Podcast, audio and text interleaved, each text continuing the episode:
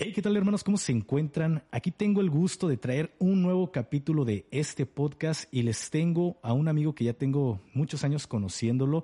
Él en estos momentos se encuentra dentro del ejército mexicano, es un soldado activo y nos viene a contar un poco de sus experiencias, de cómo ha sido tanto su adiestramiento y su primera operación. Ya tuvo la, fortuna, la dicha de, de, estar en una operación en uno de los estados más, más calientes de, de la República Mexicana.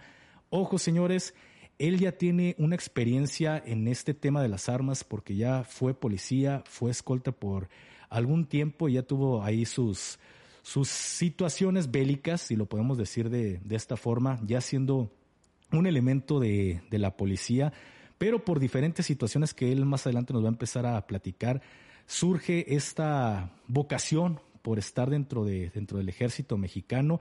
Entonces, ahí sin más, le dejo el micrófono abierto a mi amigo para que se, se presente.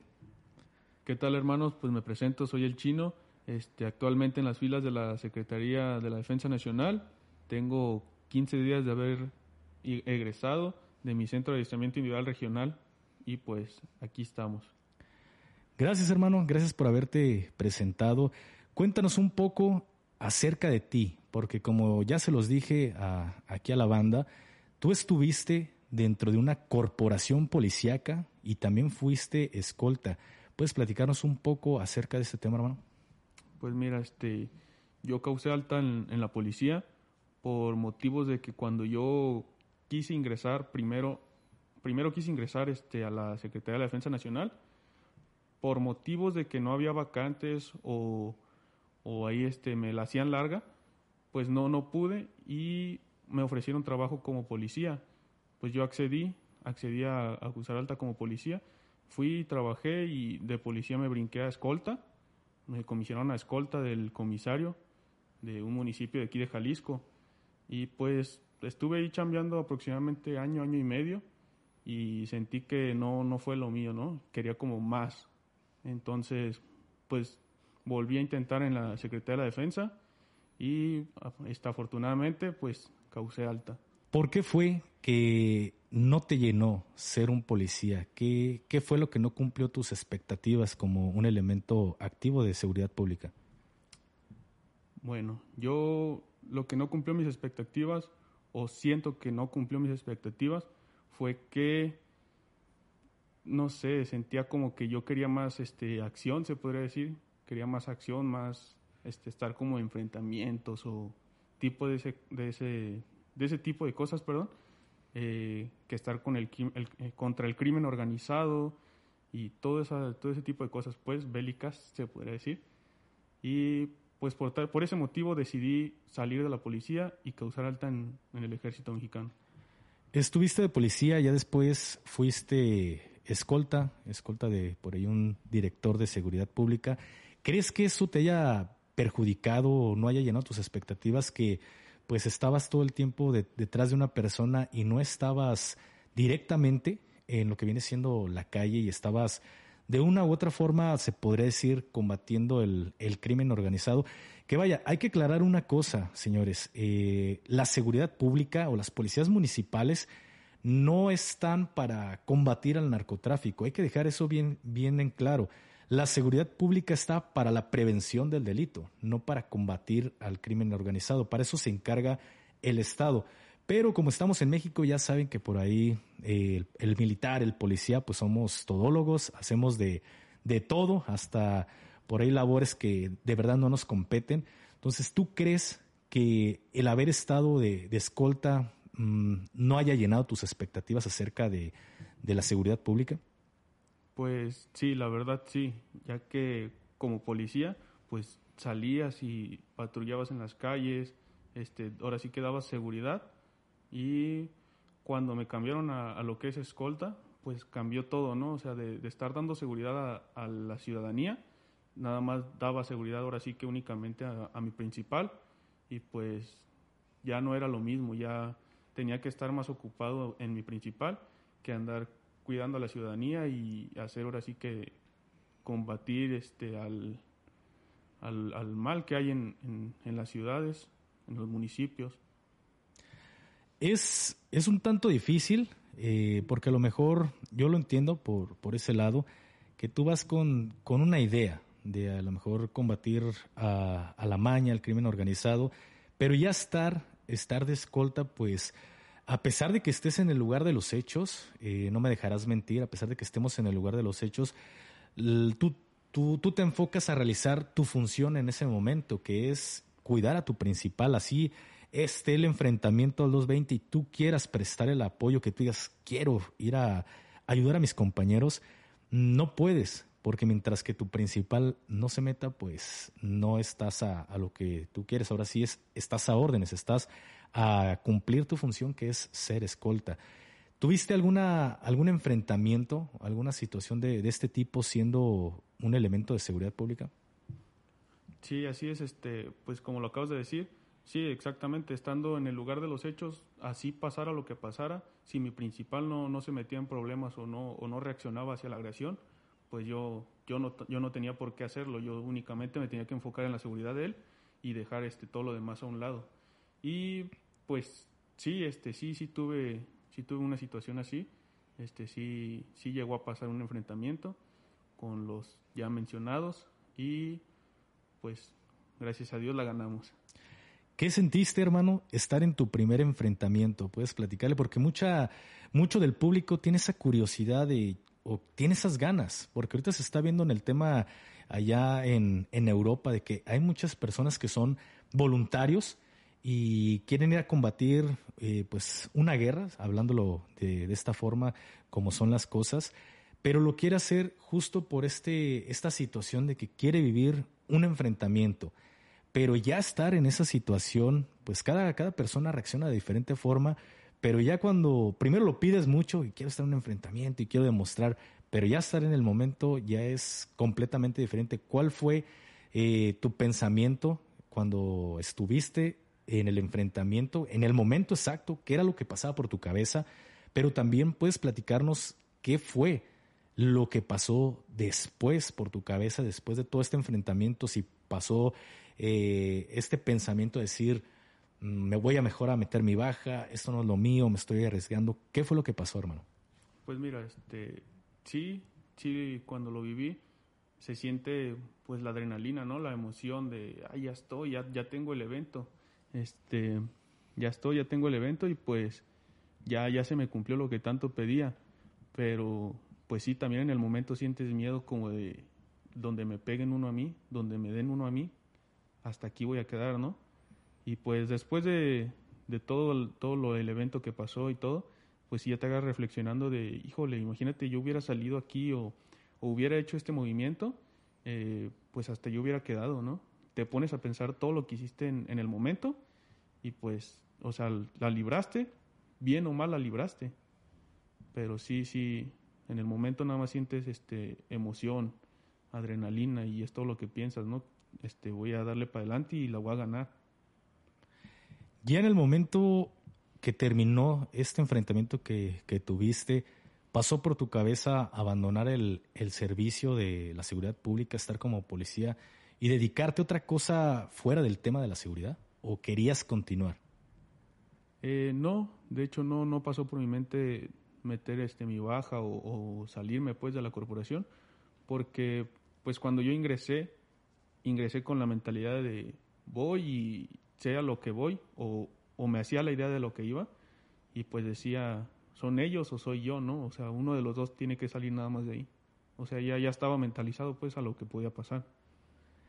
Ahora ya eres un miembro activo dentro del ejército mexicano y ya te puedes dar eh, una idea. A lo mejor tienes, tienes poco, ya lo acabas de decir, pero desde el primer día que uno toca una corporación o una institución, podemos darnos cuenta la, la gran diferencia. A lo mejor el que entra directamente de policía, pues no conoce otra vida fuera de, porque apenas está conociendo el tema. Pero en su caso, pues fue completa, o en mi caso, fue completamente diferente eh, yo fui militar y después entré a una corporación de seguridad pública y es cuando te cae el 20 y dices, es muy diferente aquí, no podemos llegar a andar reventando o andar haciendo ciertas cosas porque, lo he dicho anteriormente, eh, siendo policía eres, eres local. cuando eres militar eres un ave de paso que llegas, operas 15 días, un mes, dos meses dentro de, de un estado y te vas, regresas a tu casa, pero cuando eres policía no, porque si calientas eh, por ahí la plaza, sigues siendo local y van a dar, van a dar con contigo, literal, porque pues como en todos lados, creo que siempre hay elementos que, que están vendidos y pueden llegar a filtrar información de quién estuvo en ese enfrentamiento o en ese cateo. ¿Cuál es tu, tu forma de ver ahora la situación del, del ejército? ¿Cómo es la diferencia de haber sido un policía que tienes ciertas ataduras en las manos ahora que eres un militar? Pues sí, sí cambia, sí cambia porque en la policía, pues como lo dices tú, pues no puedes hacer ciertas cosas ya que eres local y pues pueden pasar tu información y ahora sí que ahí quedaste, ¿no? Y estando en las filas del ejército, pues pasas nada más al lugar, haces lo que tienes que hacer y regresas, o sea, sí sí hay una diferencia de cambio, sí hay cosas que puedes hacer dentro del ejército y cosas que no puedes hacer dentro de la, de la seguridad pública, sí, sí hay un cambio. Estuviste, eh, les digo esto porque van a decir, ¿cómo es que, que, el GAFE sabe este tema? Como se los voy a decir, yo ya llevo pues algo de tiempo, algo de años conociendo a este elemento. Yo sabía que ya tenías un pie prácticamente ya estabas metiendo el otro pie para entrar a la corporación de Guadalajara, de seguridad pública, ser un policía de Guadalajara que es eh, de lo más cotizado entre Guadalajara y Zapopan entre los policías, porque no es fácil ingresar a, estas corporaciones, son una serie de requisitos, pero también hay mucho palabre, hay mucha corrupción, si se puede decir de esta forma, de que hay gente que llega y da dinero para poder ingresar Tú ya estabas prácticamente adentro de, Guadalajara y habías hecho exámenes y al final eh, votaste todo cuando te dijeron, aquí está tu vacante. ¿Por qué lo hiciste, hermano? Sí, mira, este, pues ya lo acabas de decir, ya estaba casi un pie dentro.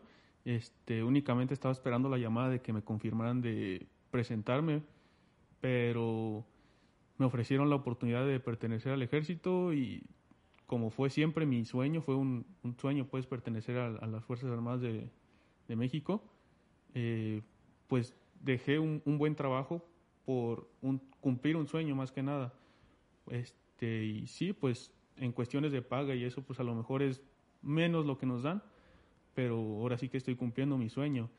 Y pues con respecto a, a dejar un buen trabajo, pues sí lo dejé, ya estaba casi adentro, así que como les digo, Únicamente era esperar la llamada, presentarme y listo.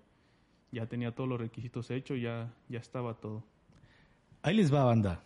¿A qué de, qué, ¿De cuánto estamos hablando aproximadamente el sueldo de un policía de línea en, en Guadalajara?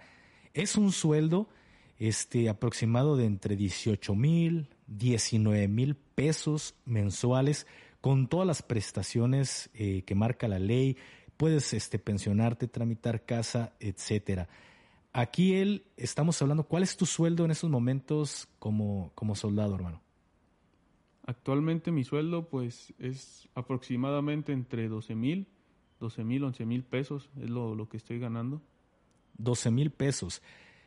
Él se salió de su corporación anterior porque se le presentó esta oportunidad de entrar a, a Guadalajara pero él también estaba tocando por ahí eh, puertas para ingresar al ejército y todavía fue de menos, ¿eh? fue de menos para poder ingresar al ejército mexicano por cumplir un sueño. Y van a decir, parece que el podcast es de, del GAF, está hablando mucho, pero esto quiero hacer hincapié en esto, señores, porque para mí esto es importante, ya lo dijo por ahí mi, mi hermano, lo publicó ahí en, en algo por ahí en, en Instagram, si lo, lo decimos así como, como es. Eh, esto para mí es un ejemplo, señores, de que por ahí callo bocas. Hay elementos que dicen que todos los militares ingresamos al ejército mexicano por hambre. No es cierto. Muchos militares, tampoco no lo voy a, venir a negar, es cierto, hay personas que entran porque eh, no tienen un trabajo o no tienen otra, otra salida, pero también hay muchos elementos que entran por, por vocación, porque quieren servir, porque quieren vestir el uniforme castrense y no importa si van a ir a ganar menos, si van a andar más jodidos en cuestión de, de tiempo, de horarios, eh, no les importa y abandonan todo por ir a perseguir su sueño. Y aquí, señores, en este momento tenemos un ejemplo de lo que les estoy hablando. ¿Qué piensas al respecto de, de ese tema? De que hay gente que, o que todos los militares ingresamos por hambre al ejército mexicano. Sí, pues ahora sí que, pues es como todo, ¿no? En todos lugares hay gente que de verdad necesita el empleo y entra, entra esto por necesidad económica o ya sea por otros motivos. Y pues en mi caso sí no, no fue ese, porque pues sí tenía una buena paga, tenía buenos horarios. Ahora sí que yo estaba en la gloria, estaba en la gloria y pues decidí dejarlo todo por cumplir mi sueño, ¿no? Este, ganar menos dinero, tener a lo mejor este, horarios más desgastados y pues ahora sí que cumplí mi sueño, ¿no? Dejé todo, todo lo bueno por, por un sueño. Me da mucho gusto, hermano. Eh, ¿Crees que el haber sido policía te esté afectando en este momento ahora que eres militar? Eh, no, al contrario. Al contrario, siento que sí me ayuda un poco en, en algunas cosas, en otras sí, pues sí me afecta. Eh, me ayuda en lo que viene siendo el conocimiento del armamento, cómo, cómo usarlo, qué hacer, qué no hacer, qué puedo, hasta dónde puedo llegar y hasta dónde no puedo llegar a hacer este, algunas cosas. Y sí, pues siento que me ayudó, siento que me ayudó más que nada. Has llegado a decir que, que fuiste policía dentro del activo. Digo esto porque por ahí hay mucha discriminación hacia el, hacia el policía. Lo, lo que es siempre que dicen o hablan de policía, ah, que policías corruptos, policías vendidos, porque tuve compañeros que, que fueron policías primero antes de ser soldados y pues sí había como un trato algo degradante, si lo podemos decir de esta forma, cuando sabían que eran policías. Ya después se va pasando por ahí esta, este desmadre de, estar en contra de, del elemento. ¿Tú has llegado a decir que fuiste policía? Sí, sí lo he dicho, este, y sí me han tirado, pues más que nada fue, es como carrilla, ya no es tanto, ya no es tanto como hacerme menos, sino que sí me tiran como carrilla de el policía esto, el policía lo otro, pero ya no es tanto como hacerme menos. Este, al contrario, siento que me ven mejor porque ya tengo un poco de conocimiento y ya no, ya no es tanto como del nuevo. Aquí yo les, les platico algo, no se los habíamos este, dicho, eh, lo omitimos un poco, pero yo tuve la dicha, tuve la fortuna de, de darle adiestramiento a, acá a mi camarada desde lo que es intervención, medicina táctica. Él estuvo ahí apoyándome como adjunto ahora que fueron los, los seminarios, entonces sé que sí tiene adiestramiento, no porque yo se lo haya dado, porque sé que en verdad sabe hacer las cosas. Eso cómo fue visto dentro del ejército mexicano. Digo, porque uno sabe de antemano que, que los instructores no estás por encima de un instructor. Jamás lo vas a estar a pesar de que sea un instructor convencional y, y tú digas, ah, este, me, me, enseñó, pues aunque sea lo básico o algo, un elemento de fuerzas especiales, ellos van a decir, no, porque siempre va a ser lo mismo. Creo que la vida civil, no, eso está mal y esto se hace de esta forma. Te pasó hasta en cuestiones de, de prácticas de tiro, o en cuestiones de, de adiestramiento. Bueno, creo que no has visto una intervención en, o no sé si lo, ya lo vean dentro del adiestramiento. Eh, no, intervención todavía no hemos visto, pero sí me llegó a pasar en lo que viene siendo en mi CASIR, eh, en lo que viene siendo instrucciones de, de, tiro y posiciones, pues sí se me ocurrió, ¿no? La grandiosa idea de decir, ah, yo ya sé un poco y esto es así. Y pues sí, como tú lo acabas de decir, no, nadie está por encima del instructor. El instructor me dice, ¿quién es el instructor? ¿Tú o yo? y pues, ¿qué me quedaba más que decirle? No, pues usted nada más, ¿no? Usted es el que está de instructor. Me dice, entonces, hazlo tal y cual te estoy diciendo nada más. No hagas otra cosa que no te diga. Y pues desde ahí dije, no, mejor no digo nada y me quedo así, ¿no? Con lo que él me enseña, yo ya sé unas cosas, a lo mejor él, a él le funcionó de esa manera.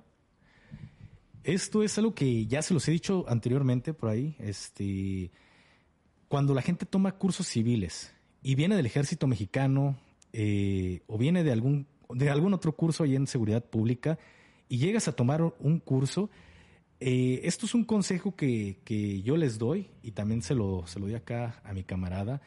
Hay que olvidar en ese momento todo lo que sabemos. Hay que ir con el vaso vacío, literal, completamente vacío. Vamos a aprender eh, si aprendes algo nuevo, chingón. Aprendiste algo nuevo, quédatelo.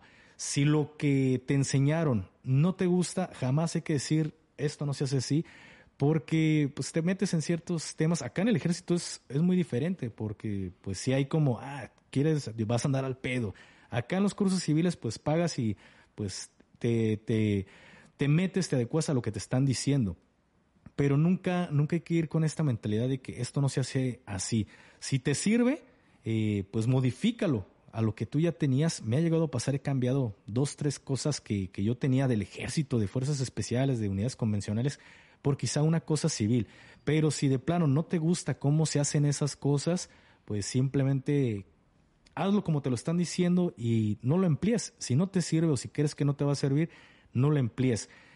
al final, si tú vas a un curso de, medicina táctica, si tú vas a un curso de intervención, pues quédate con lo que ya sabes. Si te si aprendes algo nuevo, pues eh, emplealo en tu día a día. Y si no, el curso te sirvió para refrescar, hermano. Refrescaste eh, y sigues practicando de una u otra forma. Eh, otra pregunta que por ahí me, me, me, me pasa por la cabeza, el adiestramiento. ¿Es lo que tú esperabas, el adiestramiento castrense? ¿Lo que se te había platicado, o en su momento yo también te llegué a platicar, es lo que tú esperabas? Pues ahora sí que el adiestramiento que se me dio, no, la verdad no, no era lo que yo esperaba o lo que mínimo me, me hacían a la idea, ya que me, da, me, me decían este antiguos exmilitares que estuvieron en el activo, que pues el adiestramiento de ellos era pesado, era pesado ya que sí les tocaba pagar por lo, lo que hacían mal o, o, las malas mañas que tenían. Y pues a mí no, ya no me tocó eso, ¿verdad? Ya, ahora sí que estaba más relajado. Era más como de, me vas a pagar, pero un casinazo o algo así, ¿no? Ve y cómprame algo y te la pasas relajado y no pasó nada. Y no, pues no, no era, no era lo que me esperaba. ¿Qué fue lo que afectó a tu adiestramiento? ¿Qué, ¿Cuál era el problema en el adiestramiento? Eh, el problema en el adiestramiento era que ya no, creo yo, y a lo que me contaron, ya no se entrena como antes, ya no, ya no se adiestra como antes, ya que antes o lo hacías o lo hacías. Era sí o sí nada más. Actualmente, pues, si el elemento ya no quiere o, o ya no puede, pues ya lo dejan relajado, lo dejan continuar ahí, ¿no? Eh, ya, no, ya no lo forzan. ¿Hubo mujeres en tu adiestramiento? Esta es una pregunta que eh, las personas suelen hacerse y, y, esto ¿por qué? Porque la Secretaría nos muestra mucho una faceta de, de la mujer, es lo que tú nos puedes decir que estás más reciente. La gente puede decir, tú ya tienes tantos años que saliste, a lo mejor ha cambiado, tú acabas de salir de, del cascarón ¿Es lo que nos cuentan acerca del adiestramiento hacia la mujer? Pues no, no es lo que nos cuentan. No, ahora sí que las mujeres, no todas, no todas hacen lo que hacen los hombres, porque sí se les da un trato especial a ellas. ¿Qué tipo de trato? Por ejemplo, si a todos nos ponían a hacer lagartijas de puño, a ellas pues de mano, ¿no? Y cierta cantidad. Y a nosotros pues nos ponían una cantidad, pero terminamos haciendo más de la que nos ponían, o, o más pesadas las lagartijas, ¿no? Ahí sí era más pesado para nosotros los hombres que para ellas las mujeres. ¿Hacían todas las actividades, güey? Sí, la mayoría de actividades sí, sí eran así. Pero ellas hacían todas las actividades que ustedes hacían o había ciertos cambios, porque a mí en lo personal eh, me tocó ver ya mujeres cuando yo estaba ya un poco más antiguo que a veces parecía día de campo, tenían ahí por ahí la, la manga esta que se ponen los militares para, para, el agua, que se suele utilizar para llevar, tú lo ¿qué, qué, ¿para qué uso le das a la manga? ¿Qué es lo que más le, le metes a la manga? Pues ahora sí que la manga no es, no es para el uso que se debería de dar, es para recoger la, la basura o todo lo que esté ahí tirado. la basura, ¿no, güey? O, la, la, hojarasca también, de las, las hojas de los árboles, casi es para lo que más se, se ocupa la manga. Pero literal, güey, literal, llegaba a ver este, mujeres que estaban ahí como si fuera un día de campo y bien relajadas en la, en la manga y con sabritas y demás. ¿Sigue siendo lo mismo? Pues mira, sí, sí, eh, sí hubo una, una ocasión, una ocasión que a mí me tocó ver, que pues ahora sí que toda mi sección, toda mi sección la que estábamos en el, en el CASIR, pues nos tocó apañarnos, nos tocó pagar por algo que nos habían pedido y no lo hicimos entonces, mi instructor me, instructor nos dice a todos, sale, me van a pagar por no hacer lo que les pedí. Entonces, cuando ya todos nos pusimos, eso sí, la verdad lo admiro, hubo las mujeres que estaban con nosotros, pues ellas sí querían pagar tal cual como nosotros, pero pues por el trato que te digo que ya no se puede hacer hacia ellas, que ya hay, este, ya tienen más temor pues de, tratarlas como nosotros, el instructor lo que hizo fue, no, no, no, ustedes no, le dice, ustedes no, ustedes pásenle acá, ustedes nada más van a ver. Entonces las paró ahí enfrente y a nosotros nos trajo ahí revolcándonos y haciendo todo lo que se le ocurría, ¿no? Fíjate que eso está, está mal, porque ya cada vez existen más mujeres operativas. Todavía cuando yo ingresé al ejército mexicano, mm, no era tan operativa la mujer. La, la mujer estaba más metida en, en, lo que son temas de oficina, escritorios, transmisiones, sanidad, más temas nada operativo, ya eran puros servicios. De repente empezó el tema, güey, de la policía militar y que empezaron a meter más mujeres para andar laborando. Y para mí esto es perjudicarlas a ellas. Pero, como lo acabas de decir, hay muchas, muchas mujeres que levantan la mano y dicen, yo me la rifo, también quiero tener el mismo trato, pero a raíz de sus predecesoras, si lo podemos decir de esta forma, de muchas mujeres que abusaban de, ese gran poder que tenían, eh, muchos sargentos que eran instructores, oficiales que tenían mando, cabos, sargentos, etcétera, empezaron a temer hacia el problema de la mujer. Te digo porque en su momento había mujeres que no se les decía nada y decían, ¿sabes qué? Eh, el sargento me dijo o me insinuó ciertas cosas o el cabo, etcétera, el grado que ustedes quieran, el que se imaginen. Entonces, al final ni siquiera era cierto pero lo utilizaban porque la palabra de, de, las chicas valía más que quizá la, lo que fuera la verdad. Y ya te vas a ir dando cuenta o ya te diste cuenta que en el ejército no se investiga, se castiga primero y después se investiga. Y si es que quieren investigar. De hecho, anteriormente, no sé si siga este, esta frase de después de cumplir, puedes preguntar. Entonces, este era el problema y a raíz de eso pues muchos comandantes decían, no quiero pedos, no ordeno, no digo, porque no me quiero meter en broncas. Esto es lo que ha pasado a perjudicar a la mujer, güey. Literal termina perjudicando a la mujer porque ya vemos más mujeres operando en las calles, tanto en el ejército como en la Guardia Nacional. Y al final las únicas perjudicadas son ellas por no realizar ciertas actividades y cuando salgan a la calle es cuando les va a perjudicar, güey. Porque literal, literal, este, por ahí, algo que le reconozco a los chutes, carnal, es de que ellos tienen unos lemas o unas frases que concuerdo totalmente con ellos. Ellos decían, el viento o el vacío no, no tiene distinción de culos. Eh, sea general, eh, sea cabo, sea lo que sea, sea mujer, sea hombre, la caída es la misma y tampoco distingue grados. Entonces, esos, ellos eran muy lo que era el adiestramiento, güey.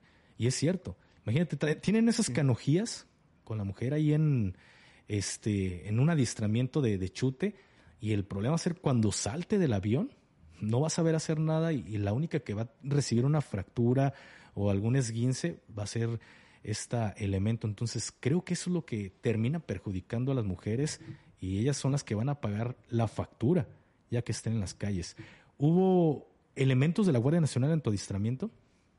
Sí, de hecho, en mi adiestramiento, pues estábamos ya, ya nos, nos revuelven este, elementos de la Guardia Nacional y este, elementos del Ejército Mexicano. Ya, ya ahora sí ya estamos en conjunto. Se nos adiestra igual, o algo así se puede decir, porque ahora sí que ellos tampoco los traían tanto como a nosotros, por lo mismo de que como son nuevos, este, nueva, nueva rama, pues se les da un trato diferente porque ellos van a andar más que nada como seguridad pública, se podría decir. No van a hacer tanto el trabajo de, de lo que viene siendo el ejército mexicano, de andar en los cerros, de andar haciendo lo que pues hace el ejército, ¿no? Entonces, ¿no están llevando el, mismo adiestramiento la Guardia Nacional? ¿Cuál es la diferencia entre esas canojías? ¿Cuál es la diferencia de un elemento de la Guardia Nacional? Mm, mira, sí lo, sí lo llevan, sí lo hacen, pero no se les exige tanto como a nosotros. ¿Por qué?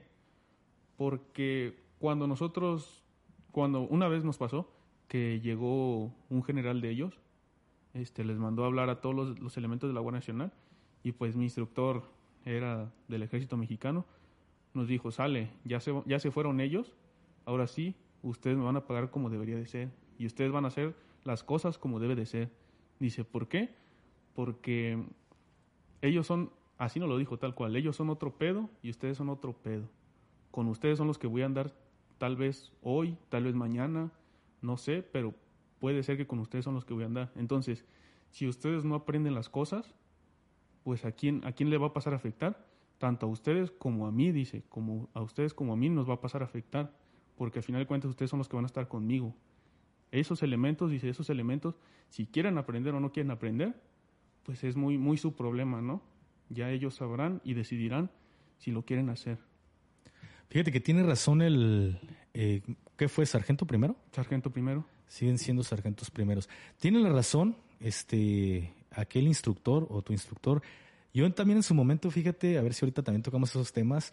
Eh, yo tuve dos, dos sargentos. Mm, por cuestiones de seguridad de ellos, no puedo ni mencionar sus nombres, que créanme que todavía me sé nombres y apellidos de, de ellos porque no se olvida, no se olvida una, a una persona y más cuando es un instructor no, no los olvidas.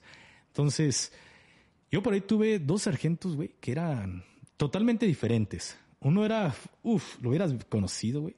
Era malo, güey. Era un chico malo, de verdad, esos que dices, no mames, te odio con todo mi corazón. Pero era incorruptible ese señor. Ese señor era incorruptible. Y el otro era totalmente diferente. Uno era malo y el otro era muy buena onda. Era buen pedo, pero cuando se trataba de adiestramiento era adiestramiento, güey. Pero sí le gustaba el dinero, güey. La neta, él sí le encantaba el dinero. Pero lo manejaba en cuestión de franquicia. En los fines de semana que tocaba la franca, decía, sale a 100 pesos o 200 pesos el fin de semana si te toca estar de guardia. Tampoco era de que si pues estabas franco no, no había necesidad de darle. Y le gustaba vender equipo, equipo táctico que el militar ni siquiera va a ocupar, güey, porque literal, a veces les vendía, o también llegué a comprar en su momento unas rodilleras y, y coderas que creo que eran para elementos de que se encanta lo del skate, las, las patinetas. Ya después dices, hija su puta madre, ni siquiera ocupé esta madre y ahí la tengo, ya la regalas o la vendes. Creo que esa madre la, la regalé por ahí. Pero en cuestión de adiestramiento era reglamentario, era, era reglamentario este señor. Y recuerdo que me dijo exactamente lo mismo en su tiempo. Estamos hablando que en aquel tiempo el combate contra los Zetas estaba al 220 y, y recuerdo que él no lo dijo. A mí no me sirve de nada hacerme pendejo en el adiestramiento. A mí no me sirve de nada. No, de que no les dé lo que es por estar yo huevoneando. Porque el único perjudicado voy a ser yo. Va a ser su sargento, su cabo y sus compañeros cuando ustedes se incorporen a lo que viene siendo eh, su batallón. Y quizá el día de mañana a mí me toca ir de cambio porque también los sargentos primeros los suelen cambiar igual que los oficiales. No es muy común, pero también los cambian. Entonces él decía, y me va a tocar estar con, con acá con el 423 por aquí y, va a estar bien zorra, bien salvaje. Y todo fue por mi culpa porque no le di distramiento y por culpa del 423 me dieron de baja. Entonces a mí no me sirve de nada venirme a hacerme güey al momento de estarles dando adiestramiento. Entonces es cierto, es cierto, pero qué mal al mismo tiempo porque creo que debería ser pareja la cosa con la Guardia Nacional, porque al final de cuentas son los que más están, o se puede decir, están laborando mucho en las calles y no tener un buen adiestramiento, está, está difícil esa situación, porque ya cuando salgan a la calle, pues la mañana no, no tiene distinción. Sí.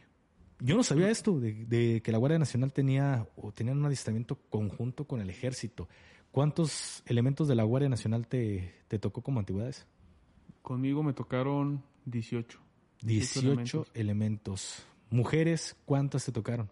Entre ellas iban tres mujeres. ¿Tres mujeres en todo tu escalón? En todo, no, en mi sección. En tu en, sección. En todo el escalón eh, fueron alrededor de 30, 32 mujeres, una, una sección casi casi. ¿Y de Guardia Nacional? Y de Guardia Nacional este, fueron aproximadamente como 300 elementos, 200, Uf. porque en total de todo, todo el, el, personal que fue al, al CACIR éramos 600, 550, 500 58 más o menos. En todo tu escalón. Todos se graduaron, me imagino. ¿O si hubo quien...? No, no todos se graduaron. No, todavía, todavía relajado el adiestramiento y no se graduaron todos. Exactamente. O sea, a pesar de que estuvo relajado, hubo elementos que sí, sí dijeron, no, esto no es lo mío. Aquí me traen al pedo, según ellos. Y ¿qué hicieron? Unos se fueron, se desertaron, o sea, desertaron algunos. Otros sí pidieron su baja. Y hubo elementos que por motivo de que se embriagaban o fines de semana este, no dedicaban el tiempo a las familias como tal, iban y se ponían fiesta o, algo así, eh, se accidentaban y pues ya no, ya no se presentaban o otros estaban fuera de plaza y pues el accidente que les pasó o, lo que les haya sucedido, pues este, lamentablemente les pasaba a afectar y pues era, era baja del ejército. Fíjense, algo que acaba de tocar eh, mi buen amigo es lo de estar fuera de plaza, literal, así marca el reglamento, porque hay reglamento para todo, ¿eh? Para todo se tiene una regla o hay una algo a seguir. Hasta para ingresar al comedor hay una forma de quitarte el tocado, la gorra, como se le conoce. Hay, para todo hay un reglamento y hay algo ya establecido. Esto de estar fuera de plaza eh, es, un, es una regla, señores, es un artículo que no se ha hecho una reforma a, este, a estos artículos. ¿Por qué?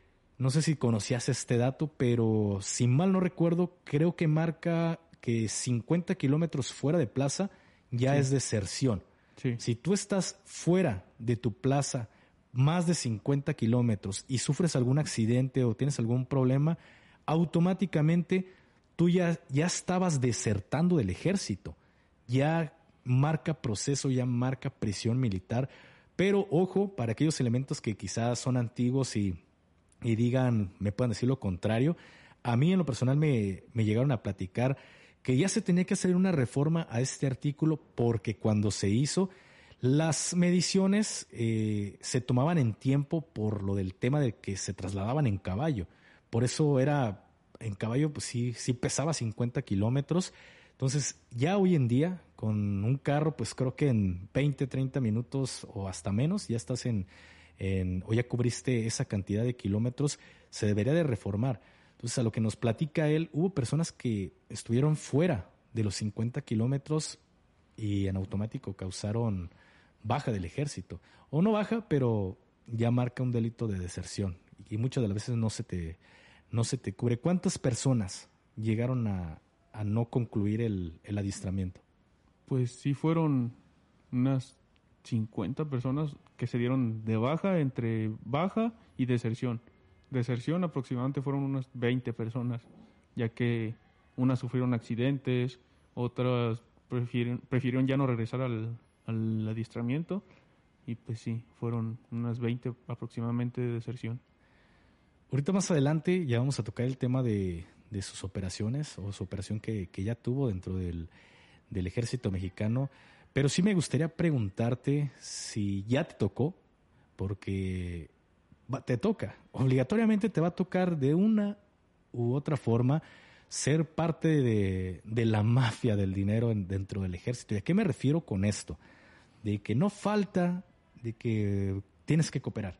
Cooperar para escobas, cooperar para infinidad de cosas, incluso hasta para poder causar alta, muchas de las veces se te pide dinero. ¿Ya te tocó ese, ese tema de coopera? Sí, ya, de hecho ya, ya me tocó. Eh, recién salido del CASIR, ya nos llevaron nuestro batallón, llegamos y lo primero que, nos dijeron en vez de, recibirnos de, ah, mira, ya llegaron los, los, del CASIR, este, qué bueno que están todos los que se fueron. Este, no, al contrario, llegaron y sale, van a empezar con una cooperación porque nos van a pasar revista. Es para la compañía. Y pues sí, ya, ya me tocó. Para causar alta, ¿no te llegaron a pedir dinero para tu alta o no sé, de alguna forma? Eh, sí se me pidió para los trámites y para darle rapidez a los trámites. Sí se me llegó a pedir. ¿Cuánto te pidieron a ti? Eh, fue poco, la verdad sí fue, fue poco. Yo creo que aproximadamente me gasté en todos los trámites unos mil pesos para darle rapidez a todo. Fíjense, le fue bien, ¿eh? A mí me tocó dos mil pesos y van a decir, ah, pues no ve los videos del 423 o no, lo aconsejaste. Eh, desgraciadamente es el ejército mexicano.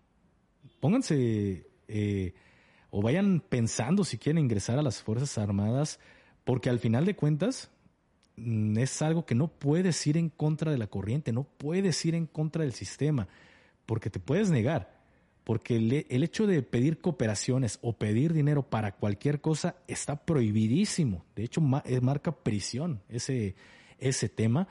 Pero, aquí viene el pero. No puedes ir en contra de la corriente porque si le levantas un parte al sargento, debes de tener dos testigos que testifiquen literal que sí te pidió dinero. Porque si haces una acusación sin tener testigos, siempre eh, le van a dar la credibilidad al mando. De sargento para arriba le dan mucha credibilidad, inclusive hasta el cabo, a pesar de que sea mentira. Entonces no puedes negarte porque te va a ir peor. Si dices, no, yo no, te, no, no le voy a dar mi sargento, ah, está bien, no me des. No me des ni un peso para la compañía, pero ahí viene el pero. Se ponen bien reglamentarios de que por qué no te boleaste, por qué esto, y empieza el hostigamiento hacia tu persona y empieza una serie de arrestos, de arrestos, y si cumples más de 45 días, no sé si ya lo hayan reformado eso, pero si cumples 45 días de arresto, se te hace consejo de honor y puedes ir a parar a, la prisión militar y pues tu cambio de batallón. Entonces es por eso que no puedes ir en contra de, del sistema. Más adelante te, llegaron a pedir otra cantidad de dinero o, o ha sido lo único hasta el momento.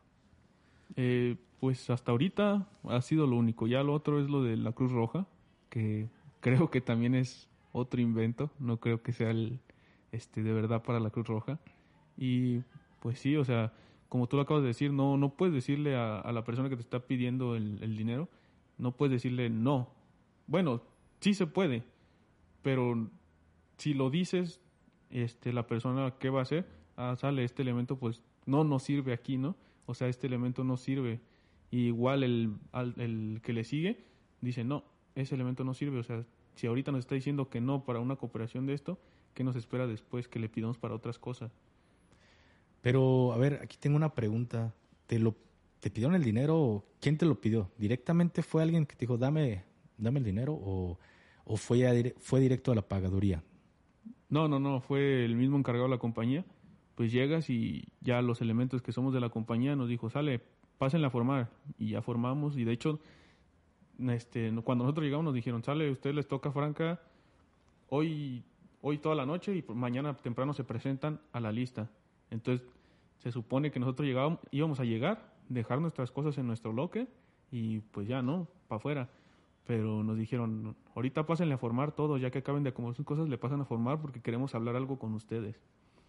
Acomodamos todo y esperamos ahí llegamos aproximadamente al batallón, llegamos aproximadamente como a las 5 de la tarde y terminamos saliendo como a las 10, 11 de la noche a, esperar a que nos dijeran qué era eso importante que nos tenían que decir, pero pues eso importante era la cooperación para la compañía. Fíjate que ahí ya es un acto de irregularidad, lo que es, ¿eh? no es por tirar este calabaza, pero pues fue algo irregular esta cooperación. ¿Por qué? Porque no te la puede pedir el de, ahora sí, el de día, el sargento, el cabo, lo que tengas en ese momento encargado.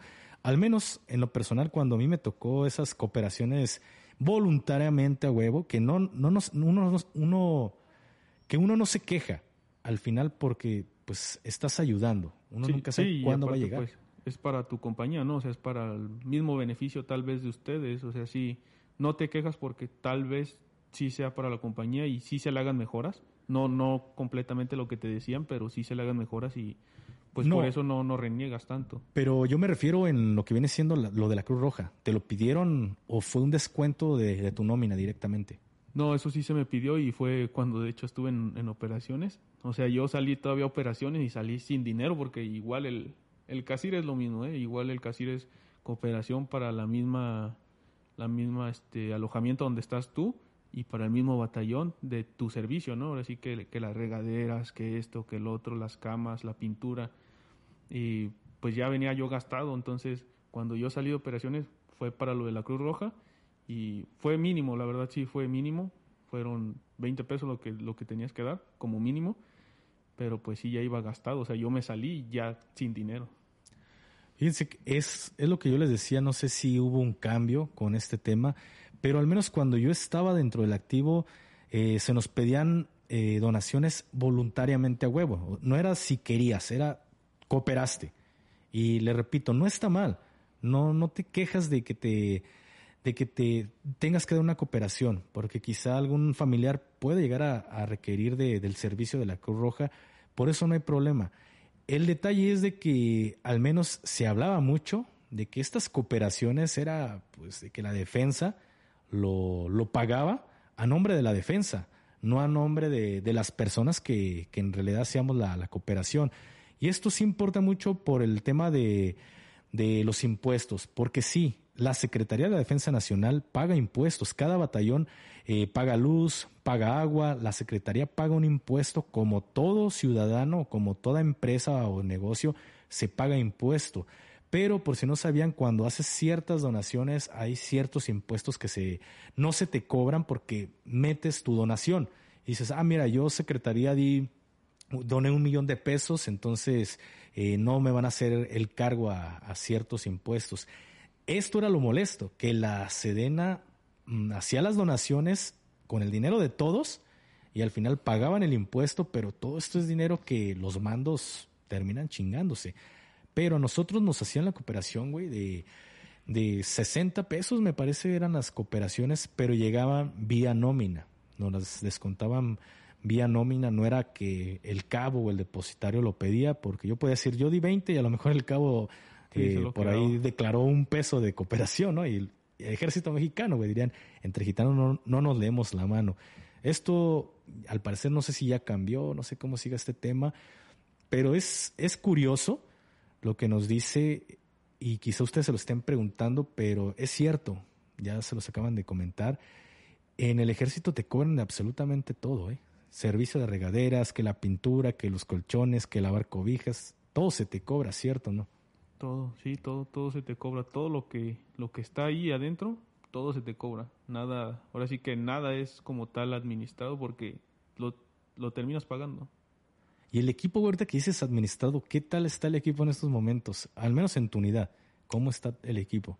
Pues mira, el, equipo que, que me tocó a mí en lo personal, que a mí me dieron, pues sí, está jodidísimo, ¿sabes?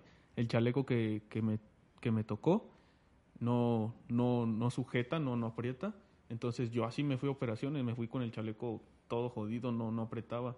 Tuve que inventarme una mexicanada para poderlo, para poderlo apretar y que no me estuviera rebotando a la hora de correr o, de ir en las caminatas. No, güey, fíjate. está muy desgastado.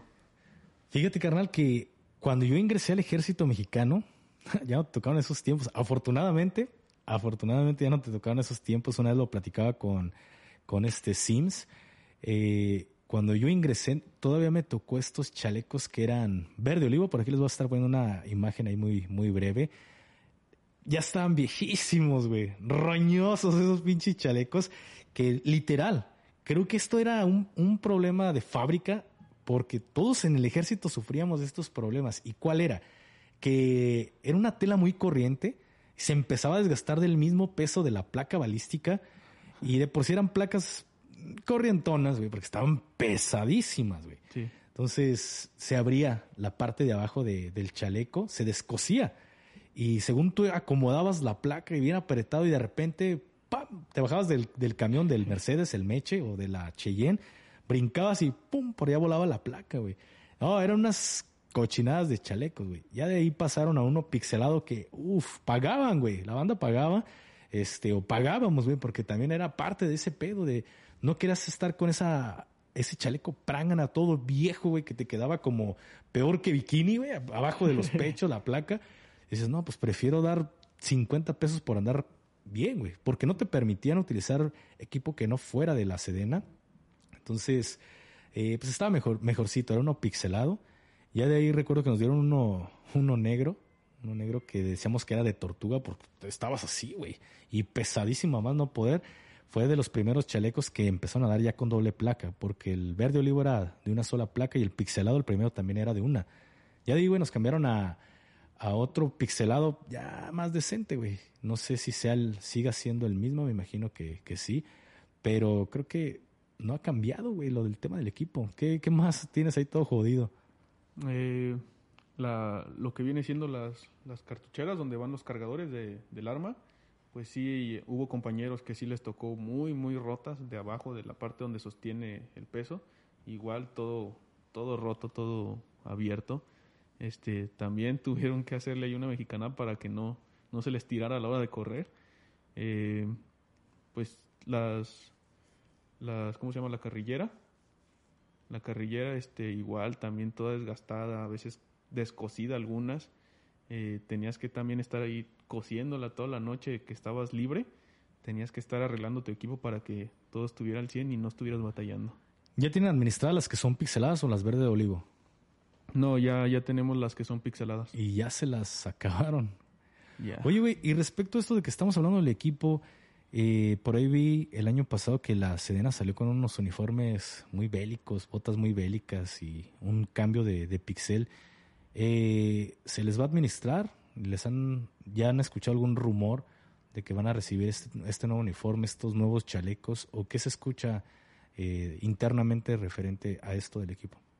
Pues mira, eso de, del equipo nuevo, no en mi batallón aún no, no se ha dicho nada, no se ha platicado nada. Y pues igual yo desconocía de, ese tema, o sea, sí, no estaba actualizado en eso del, del, equipo que se les iba a administrar, pero sí, no, no he escuchado nada. No hay nada entonces todavía. Te digo que salió por ahí en el desfile del año pasado y los que desfilaron con eso fue fuerzas especiales, fue un contingente del cuerpo y salieron con chalecos muy bélicos, mm, la neta están muy bien, uniforme con una tonalidad de pixel muy diferente. También las botas muy, muy bélicas. Equipo completo, güey. Desde el cinturón, todo. Pero yo tenía esta duda de si ya se escucha que, ah, ¿saben qué tal? En tal administración de este año ya nos cambian el uniforme. O, pero pues al parecer nada más fue, este, pues para aparentar algo, güey. La típica presentación de, del ejército mexicano, ¿no? Con el tema de, de la franquicia, la moral de, de las tropas, porque el actual secretario, escuché que la franquicia estaba muy, muy de fibra, quedaban muchos días por tan poco. Les comento, cuando yo estaba dentro del ejército, por dos meses nos daban eh, cuatro o cinco días de franquicia. Se supone que ya cumpliendo 15 días, nos ganábamos tres días. Ya cada 15 días que cumplías, te daban un día más pero nunca te lo, nunca te lo aplicaban, siempre eran cuatro o cinco días y bien te va. ¿Cómo está el tema de, de, la franquicia en estos momentos? Porque se habla de que la moral y que se, se, se preocupan mucho por la tropa. ¿Qué tan cierto es este tema? Pues mira, tú dices que cada 15 días eres eran tres días de franquicia. Este, pues sí, sí sigue igual eso. O sea, cada 15 días te tocan tres días de franquicia. Pero eh, sí ha mejorado con el cambio de que tantos meses que lleves, este, se te va a dar un día más, no, este, cuando nosotros bajamos ya de, operaciones de, donde estábamos, eh, venía personas que llevaban dos meses ya fuera de, base, entonces les dieron a ellos 19 días de, franquicia. Y hay personas que todavía tienen más días, no, no más 19, sino que todavía tienen más días. Entonces es cierto esto del tema de la franquicia. Sí, al parecer sí, sí mejoró. Y aquí se los cumplen porque ahí les va. Una cosa es lo que ordena el secretario de la Defensa Nacional. Él puede decir, quiero que les den 300 días a la chingada, sarcasmo, ¿no? Eh, pero que el coronel comandante de batallón te los, lo cumpla, cumpla la orden, es, es muy diferente. Porque al final mi general secretario pues, no está hasta abajo y no sabe las necesidades que tiene cada batallón y y cumplirle a todos los elementos con 20 días de franquicia, pues no se da basto para estar relevando, para estar cubriendo ciertos servicios. Tú dices que sí es una orden que se debe de, aplicar. Los coroneles están dándole cumplimiento a este tema de la franquicia hacia la moral, para levantar la moral, o simplemente les dan tres, cuatro días o seis días para que no, no la hagan de pedo. Pues a lo que yo he estado escuchando de las franquicias, sí se les ha dado hasta ahorita en, mi batallón, en lo personal, sí se les ha, dado con el coronel que tenemos ahorita actualmente, pues sí, sí, sí se está dando. Respecto a, a lo que viene siendo ya tu, tu operación. ¿Cuánto tiempo estuviste desplegado en, este lugar? En este lugar estuve 15 días, 15 días porque tuvimos una serie de eventos que pues ahora sí que ganamos, ¿no? Ganamos nuestro, nuestra franquicia. ¿Y podrías platicarnos qué estados tuviste? Eh, ¿Qué tipo de eventos tuviste para que hayas sido acreedor de franquicia? Fueron, nos la ganamos ya que fueron, la primera detención fueron cinco personas, mismas que traían pues sus armas largas y sus chalecos, ¿no? Eh, los cuales pues no, no hubo intercambio de detonaciones, gracias a, Dios, eh, no hubo intercambio. Y la segunda fue una persona, una persona con un arma larga, igual chaleco. Este, nada más fue una persona por el motivo de que cuando nosotros ya íbamos hacia los demás elementos, porque eran un cerro, arriba del cerro todavía habían nueve elementos más, fue lo que nos comentó esta persona que detuvimos. Y al momento de ir subiendo, pues lo que recibimos este, de, esas personas, nos aventaron un, artefacto explosivo, eh, por lo cual ya no pudimos este, continuar y lo que hicimos fue cubrirnos, ¿no? Cubrirnos de, de lo que ellos habían lanzado, ya que nosotros no vimos, no nos percatamos qué fue, hasta después que unos compañeros que estaban abajo vieron qué, había sido. Y, ¿Y qué fue? Lo que estas personas lanzaron fue un artefacto explosivo casero que venía siendo de, de tubos, de tubos y pues lo que le, le, ponen, ¿no? Ya viene siendo este piedra o clavo para, para que, ¿cómo se llama? expanda y golpea a, los elementos. entonces, por esa, por esa razón ya no, ya no pudimos este, subir más y nos, nos estuvimos ahí como cinco minutos a, a ver si continuaban ellos lanzando otra, otra, otro, otro artefacto explosivo y en esos cinco minutos pues les dimos ventaja de que ellos huyeran. Eh, yo he estado viendo que, o más bien no tiene mucho, que supuestamente hay hay elementos de, del cuerpo de fuerzas especiales, ya más en específico unos que se dedican, tienen el adiestramiento para desactivar ciertos artefactos. ¿Qué, ¿Qué tan cierto es este tema de que hay muchos compañeros apoyando con este tema de los artefactos explosivos improvisados? ¿Es cierto o nada más fue o ha sido algo para, para calmar ahí las, las aguas de las preguntas que llegan a ser ciertas personas? Pues mira, ahí en la zona donde estuvimos, supuestamente es donde estaban implantando todo este tipo de artefactos y pues no, en sí no, no los vimos, no, no, no hubo presencia de ese tipo de personas. Sí hubo del cuerpo de fuerzas especiales, pero no había de, de esas personas que se dedicaban a, a desactivar todo ese tipo de artefacto explosivo. ¿Se les da algún tipo de adiestramiento eh, en su CASIR? ya se les incluye algo para que eviten, no sé, pisar un artefacto de estos o ciertas estrategias o, el uso de ciertos aparatos detectores de, metales, ¿se les está implementando algo o simplemente se les manda a combatir aún sabiendo que, que este tipo de, de, de artefactos están siendo plantados en los caminos y ustedes pueden llegar a pisar uno o inclusive se los pueden aventar eh, ¿se les está dando algún conocimiento en materia de, este tipo? No, en sí, de estos tipos de artefactos que, están poniendo actualmente, no, no se nos está impartiendo ningún tipo de conocimiento para evitarlo. Eh, los únicos que se nos imparten, pues es obviamente el, el, de la granada, granada de mano, que pues sí tienes que estar a una cierta distancia alejado, este, cuánto es lo que, el radio que alcanza, y pues únicamente desde eso de, de los artefactos este, que van en el suelo, que están implantando ese tipo de personas, pues no, actualmente no se nos está dando una capacitación. Ojo, esto es un tema muy delicado porque mandas elementos del ejército mexicano, de la Secretaría de Marina, o bueno, omitimos Secretaría de Marina porque no sabemos si a ellos se les esté dando algo, pero ejército mexicano, Guardia Nacional, están siendo mandados a operaciones sin tener el conocimiento de qué hacer en caso de, encontrar un artefacto de, este tipo. Esto es algo que la Secretaría debería de cambiar, debería de empezar a implementar y, dar equipo, equipo necesario para elementos como el que estamos hablando en estos momentos, como nuestro amigo, que él no sabe si en lo que está caminando pise cierto artefacto. Como ejemplo lo tenemos en, en Afganistán, en Irak, cómo era que los elementos, así no fueran especialistas en este tema de, de objetos de, de, explosivos, literal, eh, al menos se les daba el conocimiento de cómo evitar llegar a pisar eh, cierto tipo de artefactos, cómo llevar a cabo ciertas formaciones en lo que algunos elementos limpian. Eso está mal, porque afortunadamente no pisaron nada.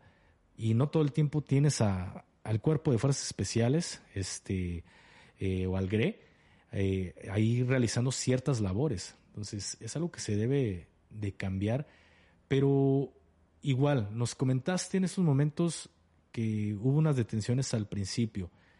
¿Por qué no hubo enfrentamiento? Porque suele pasar de que esos güeyes te ven y te tiran. ¿Por qué no hubo un enfrentamiento como tal? Pues no hubo un enfrentamiento como tal. Este, ya después de la detención de, de tener estos elementos, pues les preguntamos por qué, por qué no habían accionado sus armas, ya que todos ellos tenían su arma con, con tiro arriba, con cartucho arriba ya nada más estaba para apuntar y accionar, ¿no? Este, pero les preguntamos el por, por el motivo por el cual no habían accionado, a lo cual ellos nos, responden que, pues, íbamos elementos del ejército mexicano y elementos de la Guardia Nacional. Cuando yo hice la detención, iba nada más con dos personas más. Era un sargento de la Guardia Nacional y un compañero que estuvo, de hecho, conmigo en, en el CACIR. Y entonces hicimos la detención, pasó todo y les preguntamos el por qué no habían hecho el por qué no habían accionado sus armas, a lo cual ellos nos responden, es que venían dos de los verdes, así se refirieron ellos, venían dos de los verdes y nosotros no teníamos autorizado disparar a los verdes. Dice, a nosotros no nos dieron autorización de tirarles. Le hace, pero si hubiera venido únicamente Guardia Nacional o cualquier otro elemento, pues como va, ¿no? Dice, como va. Dice, pero no tenemos permitido dispararle a los verdes. Dice, ¿por qué? Porque hay pedo, dice, hay pedo con eso. Pero no dijo el por qué había pedo, simplemente comentó, ¿hay pedo? Sí, o sea, no, no dijo por qué había, nada más dijo, a ustedes no está autorizado este, dispararles. Dijo, porque con ustedes hay pedo, únicamente fue lo que nos dijo. Y fíjate, güey, que a mí me tocó ver cuando operábamos en, en Tamaulipas que golfos no nos tiraban, güey. Nosotros llegábamos y topábamos a los golfos y esos güeyes se entregaban, no, no hacían de pedo, güey. Y los poníamos a disposición. Pero también se les llegó a preguntar por qué no nos disparaban y decían, es que la, la orden es, si ven a, a, los verdes, si ven a los guachos, no les tiren, entréguense, van a salir. Pero si ven a, la, a los federales, si ven a, a otros elementos, chíngenselos. Cosa muy distinta con los Zetas, güey. Los Zetas era donde nos veían, nos tiraban, güey. Donde nos veían, nos querían emboscar, donde había pedo con los Zetas. Pero los Golfos era cosa completamente diferente. Aquí es donde se llega a hablar, güey, que, que hay arreglos dentro del ejército mexicano, que están vendidos eh, y demás. Aquí un tema, güey, que, que se suele tocar mucho acerca de que está, las corporaciones, las instituciones están vendidas, que los militares estamos vendidos. Tú lo sabes, güey. Tú lo sabes que al final eh, es más fácil que el policía se venda, güey, a que el militar se venda. Y ojo, ojo, porque aquí pueden decir, caes en contradicciones, güey. Pero sí, sí les doy mi motivo, porque el policía, como se los dijimos antes, es, es un local. y, y se sabe, está de antemano, lo sabemos de que al policía le dicen, o te haces pendejo, o te chingo, o te quitas, cuando te diga muévete, o te mueves, o te voy a fumar. Y eso es un tema que pasan las policías porque no les queda de otra, porque a veces el estado de fuerza de una corporación es de 20, 30 por turno y es todo. Y estamos hablando que les va bien, porque hay corporaciones que tienen menos de 10 elementos por turno, ya lo dije por ahí con, con mi amigo Jordi, pero en el ejército mexicano, para comprar a más de 300 mil soldados está muy cabrón. Compras al, mando, pero no compras a la tropa. Porque es más fácil comprar a un general de zona, un general de región, etcétera, que comprar a un soldado. El soldado nomás le dicen, muévete y muévete. Entonces hay ciertos arreglos y sabes qué, con el guacho no te metas, con los soldados no les tires, pero quizá los arreglos son con el EGMEX, pero quizá no con la Guardia Nacional. O quizá el arreglo es, ahora sí, cada, cada organización puede llegar a tener sus arreglos. ¿Qué piensas al respecto de esto, güey?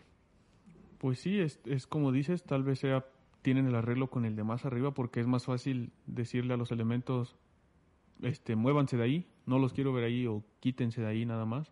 Y tal vez con los de la Guardia Nacional pues son nuevos y es una nueva rama que se ha hecho, tal vez no tengan arreglos todavía con ellos, porque va, me imagino que va a pasar, ¿no? Son como, se podría decir que ahora sí que son como federales, son los que están tratando de sustituir a la Policía Federal, que es la que andaba por todas las zonas, y pues me imagino que va a pasar. Les va a tocar en algún momento aceptar, ¿no? Fíjate que yo ahí difiero, güey, de, de esto. Mm, para mí también la Guardia Nacional está igual. Creo yo que quizá el arreglo no lo tenga con estos güeyes, quizá los tenga con, con la contra. Porque se ha llegado a ver, se ha llegado a ver que en ciertas ocasiones, por ahí en ciertas ocasiones, no digo que, que me conste, pero te pongo un ejemplo. Los Zetas, había pedo con nosotros, güey. Había pedo con Zetas y, Ejército Mexicano, donde nos veíamos, nos rompíamos la madre. Pero estoy hablando de, Tamaulipas. Hablo en, el, hablo en específico en la plaza de Tamaulipas, llega a pasar esto. Cosa que no llegaba a ocurrir con la Marina. Con la Marina pasaba lo contrario. Y había ciertos protegidos, o se protegían a ciertas personas ya una, una revista muy conocida, la de Proceso, filtró mucha información de a quienes protegían elementos de la, de la Sedena, de la, de la CEMAR. Y eran contrarios a los que nosotros, se podría decir, si lo ven de esta forma, Sedena protegía. Hay gente que, que dice es que la marina y el soldado tienen pedos. Internamente nosotros no tenemos broncas, güey. Tú ves un marino y eh, criticas, güey pinches botas feas. Y aunque se te hagan bien perras, güey, tú lo sabes. Eh, pinche equipo corriente. Y aunque digas, no mames, pinche equipo está bien perro. Pero entre nosotros no hay pedo, porque andamos allí en adiestramiento, algún curso que lleguemos a, tener o alguna operación, nos hablamos chido, cotorreamos chido. Pero quizá, por el desconocimiento uno no lo sabe, pero quizá llegas a cuidar a, tu contra, güey, o al contra de, de, ese güey. Y a lo mejor Semar hablo literal, no digo que, en verdad pase, pero estamos en México, cuando el río suena, es porque agua lleva. Entonces, muy probablemente Sedena llegaba a, proteger a golfos, güey. No digo que pase. Y quizá este Semar protegía a, Zetas, güey. Entonces, cosa curiosa, güey, porque sí llegaban a escucharse ciertos, ciertos rumores por ahí. También se escuchaba algo de, de acá de, de, la Chapiza, ¿no? Acá en Sinaloa, que si llegaba a proteger el ejército, llegaba a proteger a, Sinaloa. Y a mí lo personal, creo esto, güey. No sé qué piensas al respecto tú, porque en Sinaloa, güey, mm, no llegábamos a tener ciertas detenciones, güey. Y se llegó a escuchar por ahí un rumor, te lo, te lo cuento. En un momento hubo un enfrentamiento del cuerpo de fuerzas especiales, güey. El cuerpo de fuerzas especiales tuvo por ahí un, un topón con, con los, los cetones y llegaron, se dice, no confirmo, pero que ya tenían horas los de Fuerzas Especiales ahí en la sierra dándose en la madre con, con los cetones y que supuestamente llegaron los chapos, güey, que llegó la chapiza y dijo, lléguenle, nosotros ya relevamos, nosotros nos encargamos de este pedo. Y se escuchaba, güey. Se escuchaba que el cuerpo de Fuerzas Especiales ya no tenía munición, que ya tenía horas y el refuerzo, como siempre, el apoyo, horas, años para que llegue. ¿Qué piensas al respecto de este tema? ¿Es lo que tú buscas? estar en el ejército mexicano y quizá no sabes que le estás trabajando a alguien, pero le trabajas a alguien, güey.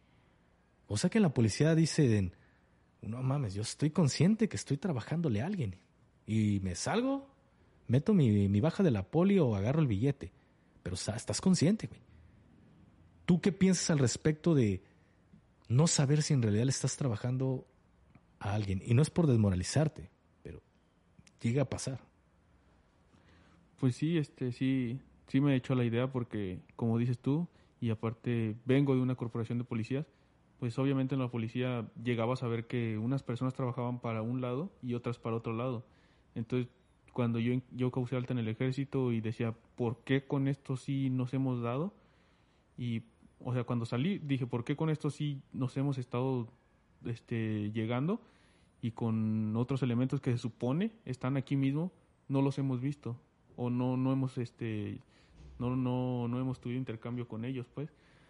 Sí me lo imagino y sí lo pienso que digo, pues tal vez cuidemos a tal persona y, esta otra persona pues sea el enemigo, ¿no? y tengamos que estar peleando únicamente con ellos. Sí, sí lo pienso, pero pues ahora sí que trato de hacer lo mejor que puedo, ¿no? De, de ayudar a, a pues ahora sí que a mi país y de hacer lo mejor por él, sin pensar en, en que tal vez estoy ayudando a otro a otra gente que es mala o que es de los oscuros. Esto se me hace se me hace mal pedo, de verdad que que pongan en esta situación a los miembros del ejército, porque él tiene, no tiene un año, no tiene dos años aspirando a ser militar, tiene años queriendo ser soldado, esperando cumplir su mayoría de edad. Eh, a lo mejor un poco más adelante nos platica, quiere estar en el colegio, les avento un adelanto, pero que tú llegues a servir y que abusen de esa, de esa devoción por servir a tu país y te hagan inconscientemente trabajar para una línea. Esto se me hace algo, a mí en lo personal de mal pedo. Yo tuve mi momento que dije, voy baja, voy baja, quizá él, él cumpla su retiro, quizá llegue a su retiro, quizá se vaya en un mes, dos meses, años, no sé, cada quien tiene ya su línea escrita, su, su surquito ya ya trazado, pero sí es, es triste. Ya cuando te pones a analizar las cosas y, dices, vale la pena, güey. Vale la pena que, que me, vaya, me vayan a matar porque estoy trabajándole quizá otra línea. Tú te percataste, tú ya te diste cuenta, quizá en 15 días que estuviste operando, de este rumor que se ha hecho muy grande que el ejército mexicano está contra una línea, pero para ayudar a meter a otra línea al estado de Michoacán, a lo que tú ya estuviste en estos días, ¿qué piensas al respecto de esto? ¿Es cierto o no es cierto? Pues, este sí, la verdad sí, porque sí, como te digo, nada más estamos peleando ahorita contra uno. Cuando estuvimos nada estuvimos peleando contra uno, me imagino que pues era para apoyar al otro, ¿no? Para que entrara la otra persona como tal no te lo puedo afirmar porque no, no es que me digan, ah, vamos a apoyar a estas personas para sacar a estas otras.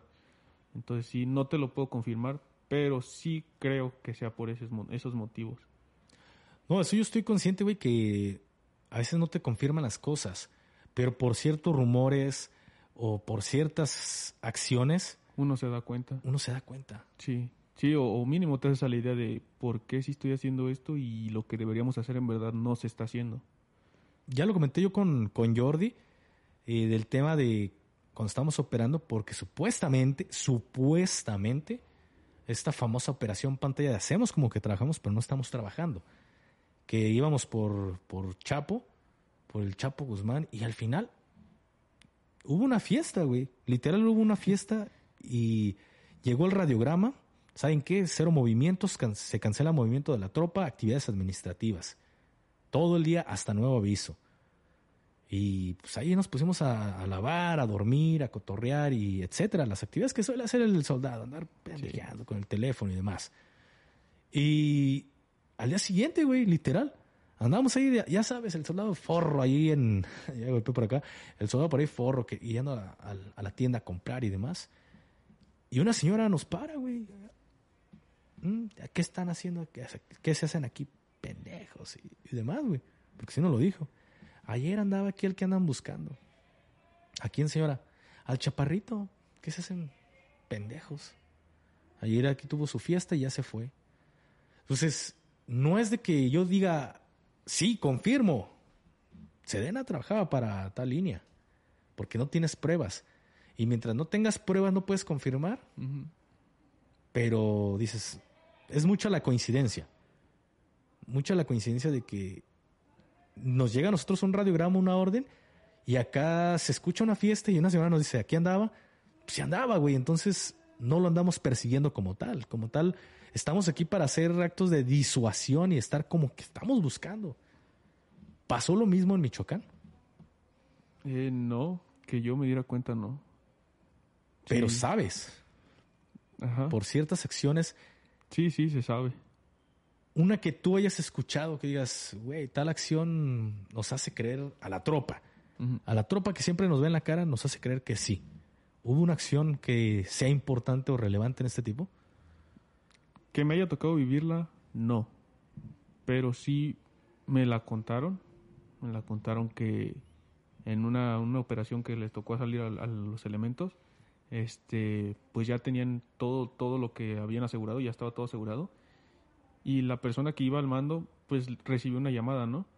Que le dijeron que pues o, o se iba de ahí o iba a haber pedo. Por lo cual esta persona pues, colgó la llamada y marcó a, a su coronel. Y el mismo coronel le dijo, retírate, retírate, no, no, no te quedes ahí, retírate, ya, ya muévete de ahí. A lo cual esta persona pues le contestó, le dijo, pues cómo, ya estamos aquí. Le dijo, ya somos varios y pues tenemos ahora sí que el equipo para mínimo tratar de defendernos, ¿no? No me voy a ir así nomás por nomás. Y el coronel dijo, te estoy ordenando que te retires. Entonces, pues sí, ya, ya este, ya supe de, de una. Y pues sí, sí digo, no, pues tal vez sí esté pasando esto aquí. A mí me pasó algo similar.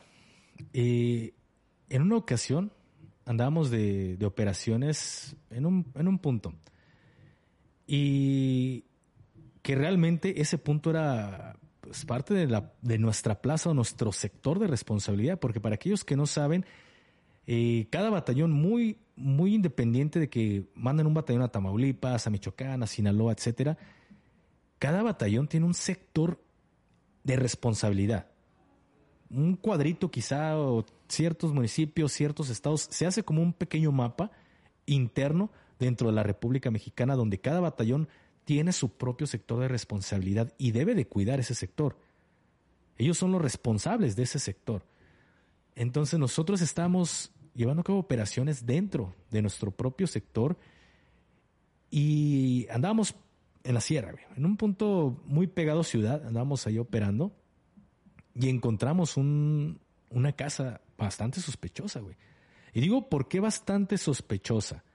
Porque olía a químicos, Sí. olía a productos, sustancias prohibidas. Para aquellos que quizá nunca lo han olido, cuando son ciertos químicos de cierta sustancia prohibida, a kilómetros, güey. A kilómetros lo hueles. Porque el mismo aire se está llevando todo ese olor y te da el olor y es irreconocible. Es como decir, ah, por aquí hay un muerto. Por aquí hay una persona muerta, un ser humano, no un perro. Así como cuando hueles un perro dices, ah, por aquí hay un perro muerto. Lo mismo con los químicos. Y dices, por aquí hay un laboratorio. Vamos, dice el oficial, güey. De esos oficiales que salen, hay muy, muy rara vez. De esos que no, no sé si no le dieron bien su lavada de cabeza, pero salen bien hiperactivos los, oficiales. Y les gusta andar reventando, les gusta el desmadre, andar pisteando. Son, son una celebridad dentro de las Fuerzas Armadas. Y el oficial dice, vamos, vamos, y chingue su ma-". Y no reportó, güey, no dio parte al mando. Llegamos, pum, reventamos un laboratorio, güey. Vaya que estaba choncho ese, ese laboratorio. Y ya después de que aseguramos el laboratorio, el oficial de aparte al coronel, ¿sabe qué? Mi coronel, con la novedad de que por aquí este decomisamos un laboratorio en tal sector. ¿Dónde estás? No, pues en tal punto. ¿Quién chingados te dio la orden, cabrón, de que fueras allá? No, pues es que nos dio y... Pero ¿quién chingados te dio la orden y te autorizó ese movimiento? Nadie, mi coronel. Ya valiste madre, cabrón. Ya no quedaba de otra porque ya, inclusive, el oficial ya había dado parte al Ministerio Público. Tuvimos que poner a disposición todo. Te lo juro que el oficial no duró mucho cuando el cambio le llegó de- del batallón. Lo cambiaron de batallón. Y esto es cuando dices, "Ah, a ver, ¿qué pedo? ¿Por qué en vez de que nuestro coronel, por qué en vez de que nuestro coronel no se alegre, güey, de no mames, resultados y No, güey, nos cagaron por haber hecho, por trabajar. Entonces ahí es cuando mentalmente dices, ¿qué está pasando? Sí. Estoy trabajando para una línea. Y ojo, esto, esto me pasó cuando yo estaba de meses, güey. Estaba reclutón. Y ahí es cuando quizá al momento no le tomas mucha importancia, pero sí lo piensas. Tampoco no eres tonto. Sí lo piensas. Y dices, ah, salidón. Algo pasó, pero sí lo piensas. Entonces, creo que sí, güey. Yo en lo personal creo que sí está pasando este tema allí en el estado de Michoacán, de que muy probablemente se está ayudando a una línea, güey. ¿Piensas darle tu vida al ejército mexicano? Pues sí pienso, pero no, no como estoy ahorita actualmente como soldado, sino pienso hacer una carrera en el colegio, pienso hacer trámites para el colegio y pues ahora sí que ascender, ¿no? Ascender para no, no estar recibiendo siempre órdenes de, de otras personas y ser el, el de más abajo, el que siempre tiene que hacer todo. El soldado es la mano de obra. El soldado es la mano de obra, güey, en, en el ejército mexicano. Para todo va a mamar el soldado. Y lo malo es, no es que yo, pues, si lo vemos de esta forma, no es que sea pedero. A veces, sí, güey, tienes, tienes un grado, eres un cabo, eres un sargento. Ya el sargento, pues, como quiera, ya va a la escuela, güey. Ya tiene una, una formación militar, güey. Pero hay muchos cabos que ni en grado escolar y tampoco ya a veces no ocupas tener una, un título para tener inteligencia y, tener criterio en muchas cosas. Pero hay, hay cabos, güey, que ni grado escolar tienen, ni una preparación escolar, pero tampoco tienen el criterio ni, la, ni el intelecto, güey. Dices, ah, me tocó cada elemento de estos que yo decía, ¿cómo es posible de que sea cabo, güey? ¿Cómo es posible? Y de verdad te ordenan cada mamada te han tocado, vas, acabas de entrar, ¿ya conoces de este tipo de elementos de los que estoy hablando? Sí, sí, sí hay. Y sí es así como de cómo puede tener este elemento el grado, ¿no? El grado ese que se supone debes de saber varias cosas, ¿no? Que debes de saber ahora sí que qué es lo que tienes que hacer y qué no hacer. Porque también es como dice el reglamento, el cabo es el que le va a dar, este, ahora sí que es el que va a enseñar al soldado cómo, cómo guiarse en esta vida. Es el que le va a estar diciendo, mira, si vístete, mira, si se hacen las cosas, mira esto. Pero sí hay, hay cabos que parece que le dijeron, toma, hay, un, hay una cinta de cabo, ¿la quieres? Y parece que se la regalaron, ¿no? Es que fíjate, güey, que sí fue así. Sí fue así. Anteriormente, porque a mí ya, había pasado eso. A mí ya, ya había pasado este, esta situación cuando yo ingresé. Antes del sexenio de, del presidente Calderón, güey, nadie quería ser soldado. Ingresaban y dices, no mames, seis meses en la sierra y esto y el sueldo y voy baja, diré al Titoca, voy baja, puro Titoca. Y te toca ir al, al cerro y Titoca puesto de control y voy baja. Y muchos elementos, seamos sinceros, güey, seamos sinceros, las cosas como son iba el citadino, iba el que tenía estudios, iba al ejército y, ah, no mames, qué necesidad. Y se quedaba elementos que ahora sí diría por ahí un elemento, quizá por hambre, güey. O porque no se quieran salir del ejército. O porque estaban mejor, o están mejor en el ejército que donde andaban allá en su tierra.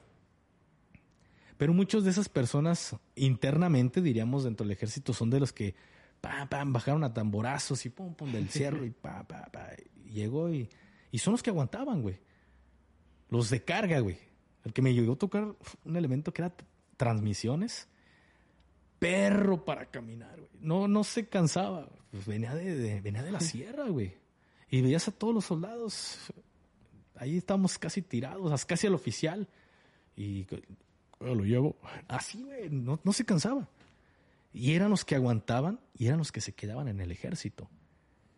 En una ocasión, te pongo en contexto. Esto es una chiluda, güey. Estábamos en adiestramiento a nivel batallón, todo el batallón iba, inclusive el coronel. y todos dormíamos, estamos, esa fase era prácticamente en la sierra, hacíamos que ciertas operaciones que retrógradas, eh, ofensivas, defensivas y demás. Y el coronel iba, aunque sea estar supervisando, pero el coronel iba y dormía en su casa de campaña, como todos, porque ahí no había batallones, estabas en medio de, de un campo de adiestramiento que era en la sierra. Y le toca a este, a este elemento del que te estoy hablando, que era Traca. En aquel momento todavía era infante. Y como siempre, ya sabes que el soldado le, le, da, le da igual. ¿Sabes qué, güey? Montas de, de 9 a 12 de la noche y tú de 12 a, a 13. Y ahí te ibas, güey. Y checa dónde duerme el que te va a relevar para que veas si lo despiertas. Y aquel soldado, güey. Oh, sí, está bien. Así hablaba, güey. No, sí, está bien. Le hablan, ¿sabes qué, güey? Montas. Oh, ya voy. Y ahí va, güey. Se avienta su turno, sus tres horitas. Y el güey ya no sabía dónde, dónde más o menos, ni, más o menos se ubicó. Por dónde probablemente estaba el güey que, que lo relevaba. Y va, güey. Y llega a una casa de campaña. Pa, pa, pa, pa, pa. ¡Ey! Contesta la persona que estaba adentro. Ya montas. Y la persona que estaba dentro de la casa de campaña le dice, ¿sí sabes quién soy? Sí, sí sé quién eres. Soy el coronel, güey. Me vale verga, ya montas. Y yo, no mames, güey. Y el coronel me dice, soy el coronel, yo soy el papa, ya montas, me vale verga. Y el coronel, al escuchar al soldado, porque esa, esa historia nos la platicó el coronel, güey.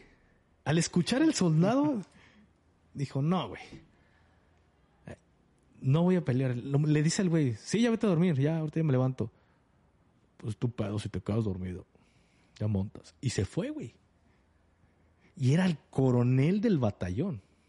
Y, se, y como ejemplos te puedo poner, porque ese güey tenía una, un repertorio de historias, güey. Mamadas de historias. Una, en una ocasión, en una ocasión, güey, cuando nos accidentamos, eh, ahí por, en una carretera, ya lo he platicado anteriormente, este mismo güey iba ahí en, en el vehículo con nosotros. Pero ya lo habían operado a él de, un brazo y le habían puesto una placa metálica en el brazo, ahí en el hospital militar. Entonces cuando llegan y nos sacan radiografías de todo y tomografías y todo, güey, se nos tomó. Sube el doctor al, al piso donde estábamos nosotros alojados y le pregunta al soldado, oye, traes una, una placa en el brazo. ¿Te la pusieron aquí? No, no, no me la pusieron aquí. Me la pusieron allá abajo. Y el doctor se queda, güey. Por eso. Pero te la pusieron aquí. En el hospital. Sí, pero allá abajo. Bien enojado, güey, el soldado. Por eso, pero se fue aquí. La pregunta fue eso. Porque ya ya fue una situación de que el, el mayor, pues, dijo, no mames, la pregunta es si te la pusieron. Ya empezó a pelear con él, güey. Sí, sí. Por eso, pero te la pusieron aquí. Que sí, pero allá abajo. Ah, no, no, no le dice, no, allá abajo. Y uno de sus antiguos voltea, sí, cabrón, pero que si te pusieron la placa aquí en el hospital, ¿entiende? Ah, sí, pero allá abajo. El mayor se da la vuelta y se va, güey.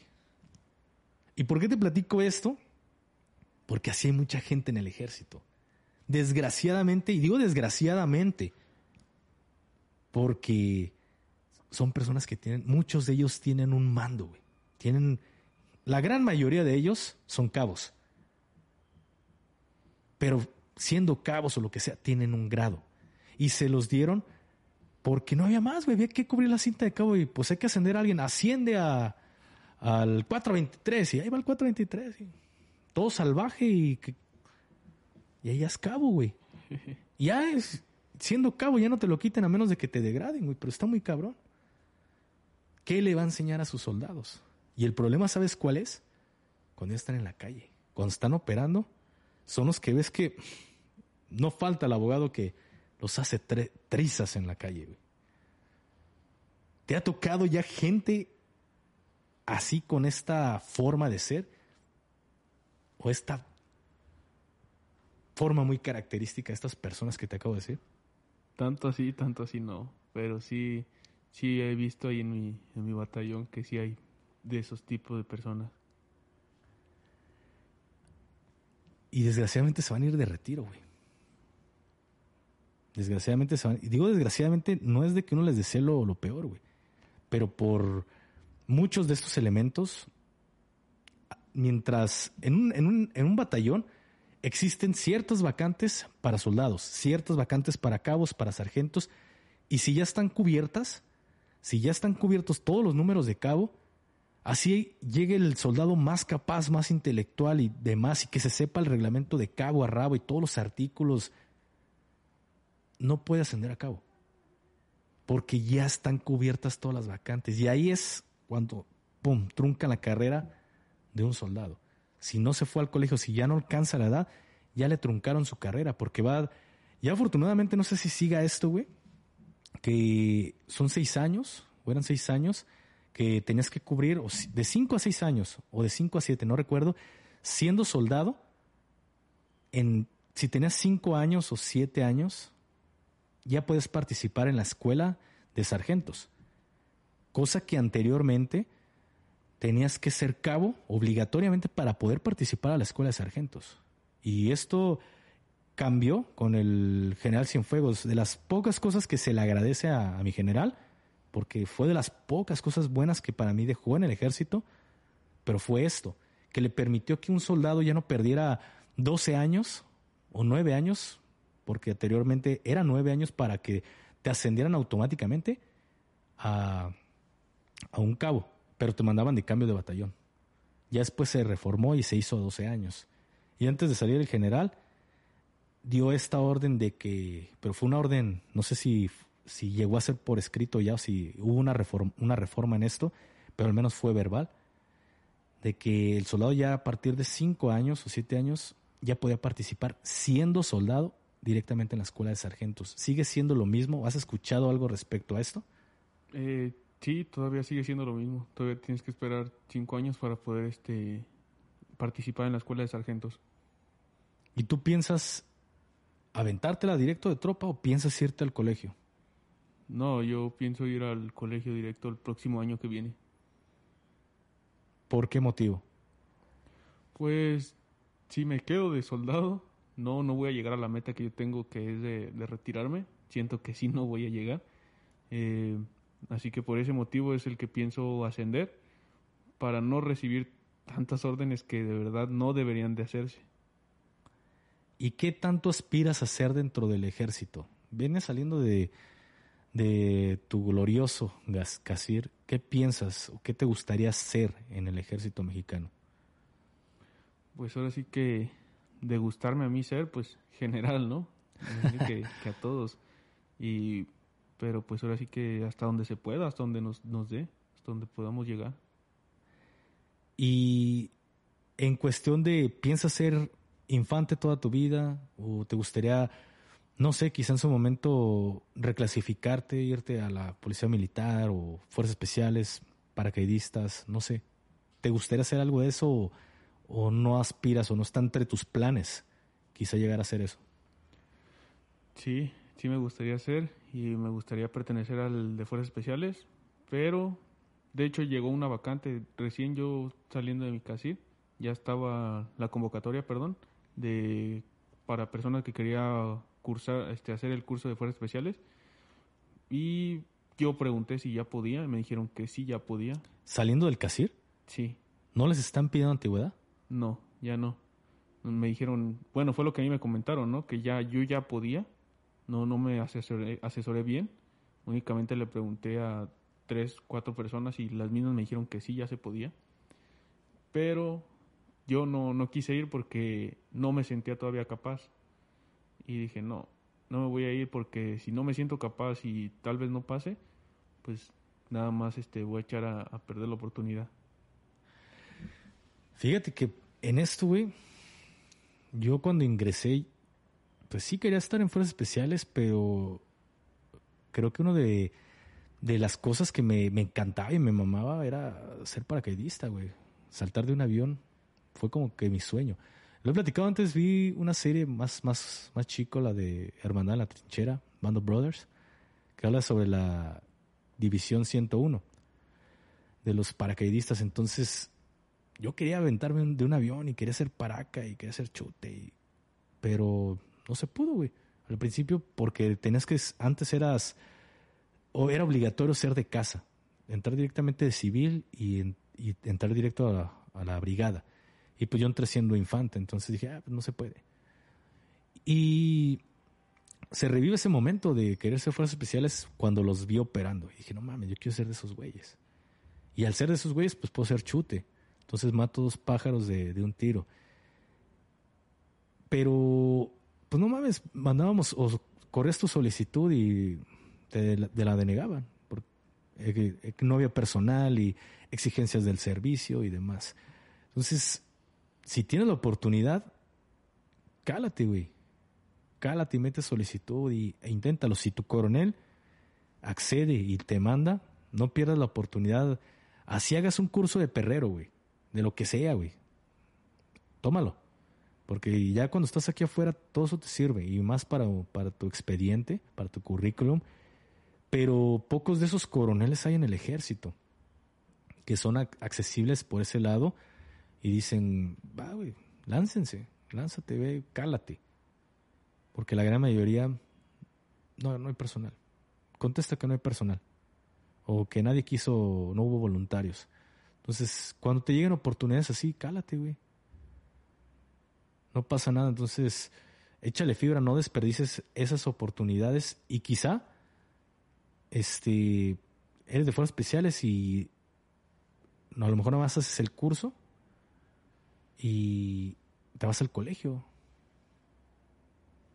Entonces, no, no pierdas oportunidad en, en intentarlo. Pero lo que sí no sé, güey, es es, y eso es, estaría bien investigarlo, es si siendo cabo, creo que no se puede ya participar al colegio. Voy a investigar ese dato allá con unos comandantes y después te lo mando. Porque imagínate, también es, es bueno tener ese dato de, imagínate, vas al, al, curso, lo terminas, te dan tu alta y te ascienden a cabo y ya no puedes participar al colegio, ahí estaría medio cabrón. Entonces al, al rato, en estos días te mando esa información, güey. Pero pues ya, hasta aquí vamos a llegar con este, este podcast, a ver cuándo nos vuelves a traer más chiludas eh, o algo que quieras aportar antes de, terminar este, este podcast. Pues sería nada más que así tengan un buen lugar y todo lo que esté bien, o sea, que los tengan la comunidad, pues ahora sí que cumplan lo que de verdad quieren, ¿no? O sea, estar bien. Dicen que no hay un trabajo difícil si en verdad te gusta. Exacto. Entonces, váyanse a donde de verdad les gusta y cumplan lo que quieren. Sería todo. Pues muchísimas gracias, hermano, por haber estado en este episodio. Yo sé que no va a ser el, último, más adelante, ya ahí cuando nos puedas, porque las exigencias de, del servicio somos conscientes cómo son. Ahí cuando puedas, ya sabes que tienes un espacio y un micrófono abierto cuando tú gustes, hermano. Y pues muchísimas gracias, hermano, por haber estado y gracias a ustedes por haber estado en este episodio. Si este video les gustó, ya saben, déjenle su poderoso like. Despídete, hermano, para que nos tengan ahí presentes. Pues sale, banda, nos vemos tal vez en un próximo video. Gracias y hasta la próxima.